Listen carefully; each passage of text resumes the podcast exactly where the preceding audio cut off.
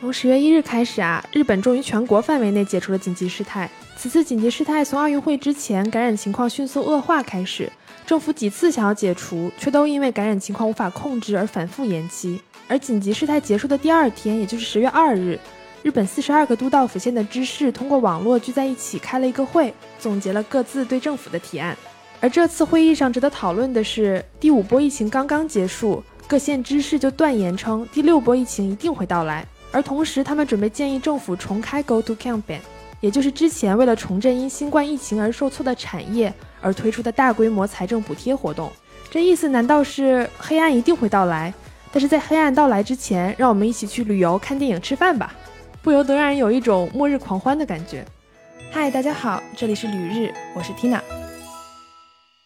我是紧急事态结束也会宅在家里的 Tina。这次的全国知识网络会议主要还是围绕着感染的情况而展开。会上总结了第五波疫情的情况，讨论了紧急事态结束以后的政策方向和可能会出现的问题，同时还呼吁以第六波感染一定会到来为前提，对于第五波疫情感染者人数的急增和最近快速减少的原因进行分析。知识们在提案中要求政府回顾和总结第五波疫情中所采取的措施的有效性。并且扩大医疗系统，为第六波疫情做准备。可是为什么各县的知识都确信第六波疫情一定会到来呢？首先，第一个原因就是之前的这一波疫情结束的不明不白。不光是我没有搞明白，为什么每天新增感染人数突然就下降了？医疗专家们和政府也没搞清楚原因。当然，感染的缩小肯定有很大一部分原因要归功于疫苗接种，可是感染人数减少的速度快到让政府有一点懵。那么感染结束的莫名其妙，会不会某一天莫名其妙的卷土重来呢？这谁也说不准。另外，日本国民真的憋得太久了，反复的宣告紧急事态，说好了解除，却又几次延期。日本政府没能理解长痛不如短痛的道理，把国民的耐心消耗得干干净净。所以这次紧急事态结束以后的第一个周末，各大商业街迅速恢复人气，到处都能看到人群熙熙攘攘的景象。而人们的报复性外出、报复性消费。必定会带来感染增加的可能。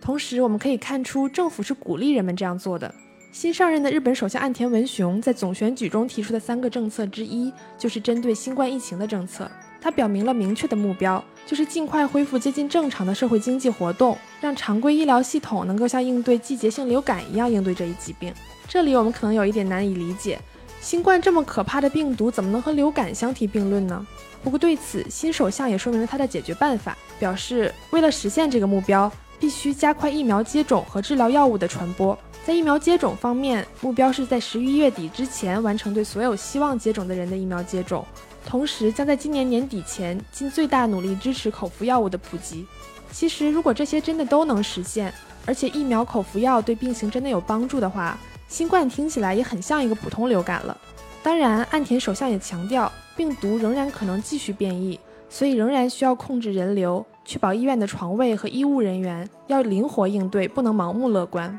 这样讲的话，知识们的提案倒也符合首相的目标，鼓励大家出门恢复正常生活，同时也没有盲目乐观，确信第六波疫情一定会到来。只不过这其中可能多少有点矛盾了。其实我们要明白，与中国的追求不同。由于种种因素，日本政府从根本上没有想着要感染清零这回事，于是就像学生好不容易盼来了假期一样，要疯狂的玩，因为知道早晚是要开学的。本着这样的想法，所以一旦疫情控制住了，日本政府赶紧趁着下一波疫情到来之前恢复经济，因为下一波疫情早晚是要来的。再次回看日本疫情的起起伏伏啊，真的是不由得感叹，人的心理感知阀值真的是会因为接受的信息而改变的。去年这个时候的新闻报道，东京还在为日增感染超过三百人而恐慌，而今年人们却为日增感染从四五千人降到一两百人而感到非常安全。可从个人角度来讲，无论感染几率大或者是小，一旦降临到自己身上，都是百分之百的痛苦和煎熬。而在日本的华人中，有很多学生、上班族是只身前往日本独自居住，因此这里更要嘱托大家注意防护，小心感染。感谢大家收听旅日，我是 Tina。